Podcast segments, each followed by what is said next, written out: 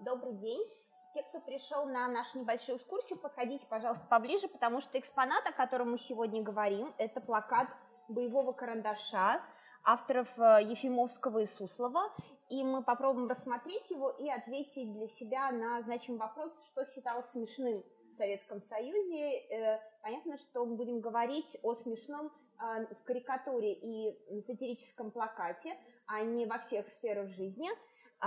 А, также мы поговорим о предмете, да, который изображен на этом плакате, о таком явлении, как э, дефицит, как поводе для создания э, сатирических произведений. Сперва а, об особенностях э, тех задач, которые ставили перед собой советские художники. В свое время один из самых известных карикатуристов 20 века, Херувим Битструп, посетил Советский Союз, и вот что для него было важно – и он писал об этом эм, в обращении к своим читателям, что в СССР тоже умеют смеяться, что он ровесник революции, родился и э, как раз в 1917 году и взрослел с мыслью, что СССР это такая страна, где все ходят в униформе, где все подчинено сдачам э, государственной важности, э, советские люди такие опасные люди, да, и наконец он собрался увидеть все своими глазами. И в его книге «Что увидел Херу Битструп в Советском Союзе», которую я вам дам, чтобы вы могли ее изучить, а можем обнаружить эм, вот э, этот ответ его да, на этот значимый вопрос. Умеют ли советские люди смеяться? Да, они готовы видеть смешное. Например, они готовы видеть смешное в таких несколько скобрезных изображениях. Да, мы видим, что наш персонаж Битструп приходит э, в некий, не знаю, ресторан, театр, музей, и, осматривая кресло, э, задирает юбку одной из посетительниц. Или, например, э, у них все э, хорошо с детскими садами, и они готовы смеяться, посмеиваться, да, усмехаться, видя практики того, как дети приходят в детский сад, как они боятся, как они осваиваются. Или, например, за границей говорят, что в Советском Союзе нет моды. Но нет, говорит он, женщины одеваются просто каждый день, но время от времени они ходят в дома мод, они покупают модную одежду. И возникает очень значимый для нас сюжет у Битструпа, да, это работа магазинов. Видим продавщицу, которая э, обслуживает огромное количество людей. Она очень устала. Наконец, она сама собирается, уходит с работы, приходит в продуктовый магазин – и видит такую же толпу. Но в этом для Битструпа нет проблемы. Он говорит, что это не очереди голодных людей за недостающими продуктами, это просто особенность работы советских магазинов. У советских людей есть деньги, они готовы приходить в магазины, они готовы приходить в государственные, в кооперативные магазины. Это вот первая такая социалистическая страна, в которой все отлично. И мы не должны видеть за этими шаблонными картинками, образами, э, толпа людей да, штурмует прилавок, а некоторые недостатки. Соответственно, вот э, э, эта книга, она очень хорошо, хотя и не создана советским художником, сдает некоторую тональность советского юмора. Я предлагаю вам с ней познакомиться. Связана она с тем, что неплохо выразил один из ведущих советских карикатуристов Борис Ефимов в своей э, книге о природе карикатуры, когда э, писал – если при капиталистическом строе революционная и демократическая сатира ставит целью дискредитацию и разоблачение господствующей эксплуататорской системы, то роль сатирического искусства при социализме быть орудием утверждения, укрепления и защиты народного государства при том разоблачении и травли всего ему враждебного и негодного. Что за этими словами скрывается?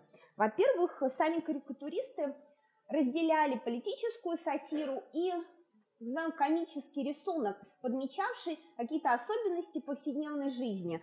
А в частности, э, этот плакат, он э, для советского сатирика был бы плакатом скорее сатирическим и политическим, чем а, подмечавшим какие-то особенности бытовой жизни, да, тогда как зарисовки Битструпа относились вот к этим юмористическим рисункам с добротой и юмором, показывающим особенности повседневной жизни в Советском Союзе. Такие книги, как Биструпа, в Советском Союзе очень любили. Я принесла еще два образца. Одна из них «Москва вчера, сегодня, завтра» предлагает нам такую комическую версию русской истории. Познакомьтесь, пожалуйста, другая. А, была выпущена э, в год Олимпиады «Олимпийские улыбки», и предлагала свой взгляд на какие-то спортивные да, достижения, а главное на вот эти привычки болельщиков, которые увлечены спортом, которые все готовы отдать ради спорта. Соответственно, такие книги никогда не критиковали некоторые устои советской жизни. И в этом была главная особенность советского юмора, что политической сатиры, что а, юмористических зарисовок. Предполагается, что в Советском Союзе все было хорошо, да? А советский человек мог гордиться жизнью в этой стране. Но это не значит, что там не было недостатков. И поэтому с самого начала э, советской жизни э, выпускались те или иные сатирические произведения. В 22 году начал выходить журнал «Крокодил». И э, карикатуры э, мастеров крокодила издавались как в журнале и в газетах, так и отдельными изданиями. Вот к юбилею крокодила была выпущена такая книжка «Крокодилу 60», соответственно, это 82 год.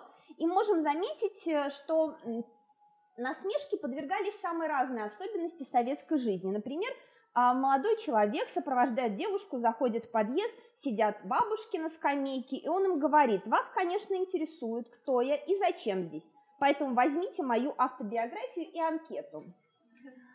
А, понятно, что это такая насмешка над некоторыми повседневными привычками, да, которые сложились в больших городах.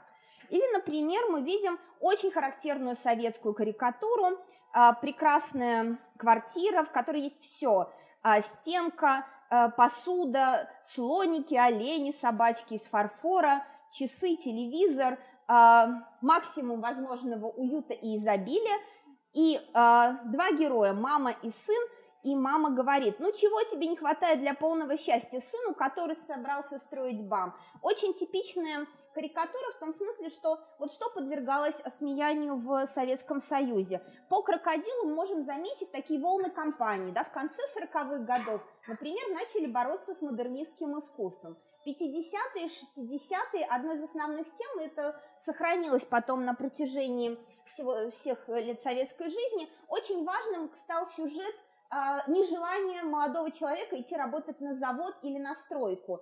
И, понятное дело, стал э, важен сюжет а, об избалованных детях, да, когда родители делают все возможное, чтобы ребенок не стал таким типичным советским рабочим. А в карикатуре, которую я привела в пример, да, нежелание мамы отпускать ребенка на строительство БАМа, этот сюжет несколько переворачивается, тем не менее мы видим, что появляется круг людей, которые как бы не свои да, в Советском Союзе, они ведут себя немного иначе, неправильно. Они нарушают некоторые ценностные нормы, сложившиеся в этом обществе.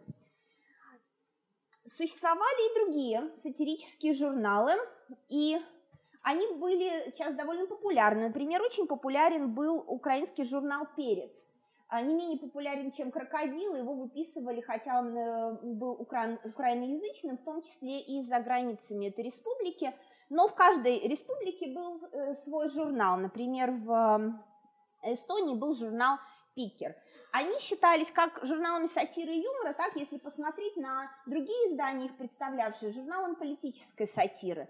И очень хорошо показывают региональные особенности того или иного журнала, то есть стилистика советской карикатуры была очень разнообразна. Но тематически они все очень похожи друг на друга и высмеивают очень схожие вещи. Вот, например, мы можем заглянуть в перец и увидеть да, такие образы магазина.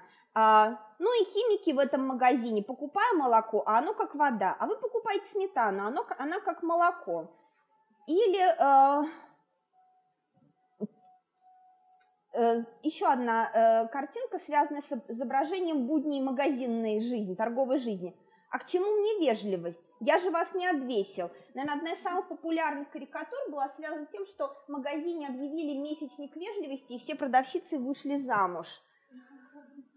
А журнал э, Пикер э, несколько отличается по стилистике от э, перца. Мы видим да, такую более оригинальную графику, даже непривычную, как бы не советскую.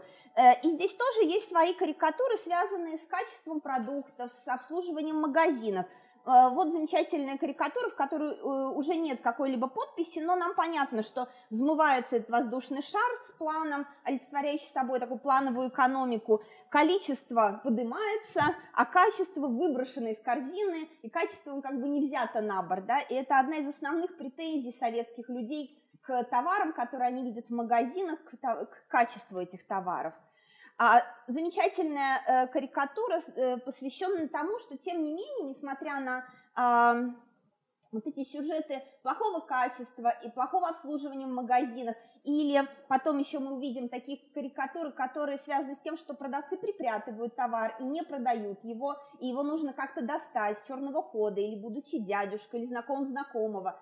А, тем не менее, 70-е годы становятся в СССР годами, когда не просто разрешено э, жить в таком уютном, э, наполненном вещами мире, но и очень значим становится потребление. Да? Люди э, тратят огромное количество денег, и потребление становится значимой ценностью советского человека. И вот эта замечательная карикатура «Дорогой мой дом» это хорошо показывает. Мы видим дом, и э, все в нем подписано, да? все снабжено ценниками.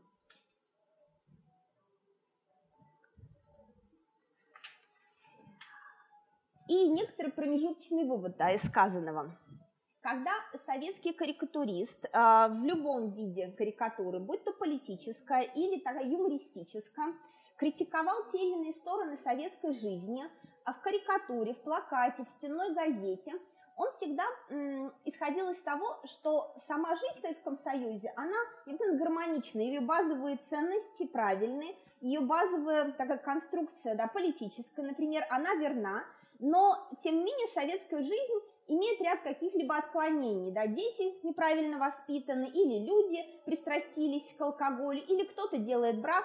Но эти нарушения – это то, что можно исправить. А сатира, как некоторое оружие, как мобилизация мысли направляет, исправляет, и как бы как хирург лечит да, советское общество. Но его возможно излечить, лишить этих недостатков. А, а базовые характеристики, они а, принимаются. И это очень важное положение, потому что когда советская сатира была направлена на зарубежный мир, предполагалось, что капиталистический мир, все плохое, что он в себе содержит, содержит именно потому, что природа его такова, да, природа социалистического общества как бы нормально, хорошая, природа капиталистического мира – это природа болезней, которая неизлечима, она э, может быть исправлена только с крахом капиталистического мира. И вот эта а, особенность советского юмора а, сегодня приводит часто к тому, что мы э, замечаем, что в нем тоже очень много смешного, да, когда мы пролистываем эти карикатуры, например, с трудом воспринимаем политическую советскую карикатуру. Вроде бы она не обманывает, действительно, а, и гонка вооружений была, и дискриминация расовая была, но сам язык этой карикатуры, не давая возможность э, капиталистическому миру как бы исправиться, да, отвергая его полностью, он становится нам непонятным и в каком смысле чужим. Так же, как и советская карикатура, нам часто не очень становится из-за этого понятно. То есть э, вот это некоторая предустановка, что свое – это некоторое маленькое отклонение, а чужое – это всегда нарушение миропорядка – привела к, так, к тому, что нам очень сложно порой понимать эту карикатуру. А что э, это за конкретный вот плакат? Если мы к нему присмотримся, мы увидим, что выпущен он был сообществом художников «Боевой карандаш». Работало оно при Ленинградском отделении Союза художников э, СССР. И «Боевой карандаш» появился в 1939 году зимой когда ленинградские художники создали свой первый коллективный плакат, назывался он «Новогодняя елка у Белофинского волка», и э, связано появление боевого карандаша э, с войной с Финляндией. Тем самым изначально импульсом были те военные действия, в которые был вовлечен Советский Союз, и такая настройка правильного взгляда на тот или иной военный конфликт. А в 1940 году боевой карандаш с прекращением военных действий прекращает свою работу, но в 1941 году художники собираются снова, и всю э, Великую Отечественную войну они издают новые плакаты. Послевоенное время боевой карандаш возрождается в 1956 году, и с тех пор два рода тем а, интересуют художников. Это политический плакат, это а, то, как неправильно ведут себя западные державы и нарушаются права человека, в частности в США. Но основной темой оказывается такая повседневная жизнь советского человека. Например, очень знаменитым был этот плакат «Мама», где мы видим положение женщины в Советском Союзе очень ярко, да, когда вся, вся семья требует чего-то от женщины, не готовая быть также вовлеченной, например, в домашнее хозяйство, а муж в воспитание детей. И боевой карандаш создавал очень разные плакаты. Вот близкий к нашей теме плакат а, «Слыхали, горчицы не будет» тоже посвящен дефициту. Но как плакат более ранний, 60-х годов, он очень хорошо показывает, как трактовалось это нарушение, да, отсутствие чего-то на полках магазинов. Это не особенность советской экономики, это не некое качество, присущее советскому а, повседневной и экономической жизни, которые невозможно исправить. Нет, это итог слухов каких-то бабушек, которые увидели, что где-то нет горчицы, и начинают распускать слухи, сеют панику и так далее. То есть это та болезнь, которую можно исправить, нарушение, которое а, имеет свой источник, его можно как бы локализовать и удалить, как некоторую такую болезнь. А, плакаты были разные, я принесла несколько оригинальных плакатов – а, из 50-х годов, например, в стороне от магистрали мы видим, что 50-е а, годы советские города начинают застраиваться новыми жилищами, начинается эпоха индустриального домостроения, появляются так называемые серии домов, и это строительство необычайно вдохновляет да, советского человека, но пространство между этими домами, то, что мы могли бы отнести к городской инфраструктуре, дороги, парки, нормально не выстраивается. И вот этот плакат, он высмеивает некоторые отклонения в советской градостроительной политике. Так, придется жестоко поступить с плакатами. А еще одна важная тема – это невоспитанность молодого советского поколения. Напомню, в 1961 году э, коммунистическая партия заявила, что все, социализм в стране построен. Тем не менее, некоторые несознательные граждане неправильно переходят дорогу, э, не хотят работать на заводах и так далее. Это грубость торговли, еще одна очень значимая тема. И, понятно, грубости в торговле, например, в ресторанном бизнесе, комплексный обед кафе «Улыбка», предупреждать желание наши в иных столовых не мешало и приносить супы и каши одновременно с книгой жалоб. И, конечно, очень важная тема – брак на производстве. Огромное количество карикатур в журналах и плакатов посвящено этой животрепещущей теме. На работе за шитьем Надя думала о нем. У машины много дней Гриша думал лишь о ней – и однажды Гриша с Надей вышли на свидание. Все кругом смеются, глядя бракосочетание. А, в таком шуточном ключе, именно как а, нарушение, связанное с поведением конкретных людей, которые зазевались, забылись, или э, в этом плакате этого нет, но могли там выпить перед работой и так далее, да, вот они как особенность некой советской плановой экономики э, рассматривалась эта тема производства брака.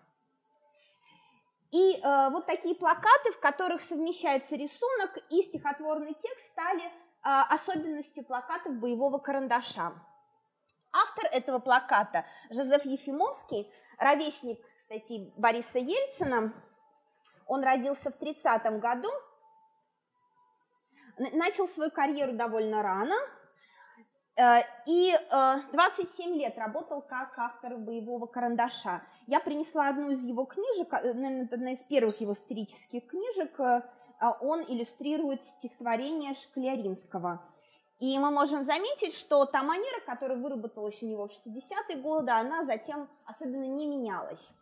А, его интересовала как политическая карикатура, так и вот такие а, бытовые зарисовки, но особенность а, советского юмора еще была в том, что а, мы можем такие рисунки тоже трактовать во многом как политические, особенно в эпоху перестройки. Вы можете посмотреть на это издание. Итак, а, до 90-го года, с 56 до 90 -го года боевой карандаш работает и подвергает осмеянию некоторые аспекты советской жизни, советской экономики, не задаваясь никогда вопросом, а не нужна ли какая-то альтернатива да, плановой экономике, например, экономика рыночная. И вот э, в перестроечное время этот плакат выходит, он э, у нас точно не датирован, э, поскольку э, этот плакат из такой подборки плакатов, э, и в это время уже не ставят тираж и часто не ставят номер плаката, как, например, в 50-е годы, и мы можем примерно датировать его 87-88 годами. Э, что мы видим на этом плакате? Видим, что активно стали говорить о нехватке товаров и дефиците, но э, сама, сам контекст, в котором этот плакат воспринимался, уже не замалчивал проблемы выбора да, другой экономической модели. А, то есть этот плакат а, по языку еще старый, советский, тем не менее появляется в эпоху, когда в обществе активно дискутируются проекты новых экономических реформ.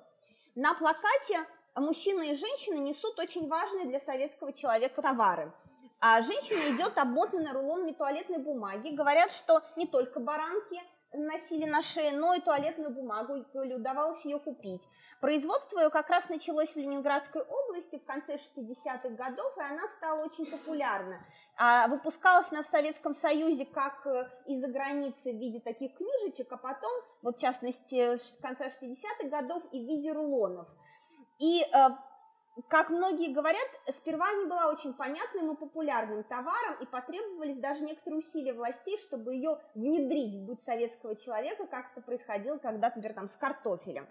А бумага сразу же стала дефицитной, поэтому очень э, значимо то, что человек смог ее купить, да, и поделиться данными с тем, кто, например, ее ищет мужчина несет два других важных советских товара. С одной стороны, это горошек «Глобус» венгерской марки, который э, импортировался в СССР и был очень популярен, потому что сам по себе зеленый горошек был, во-первых, основой очень значимых советских блюд, да, помимо того, что он вкусный и питательный. Это салаты оливье, и это э, сам по себе, как бы он был гарниром, например, к э, сосискам, о чем могла сообщать там книга о вкусной и здоровой пище.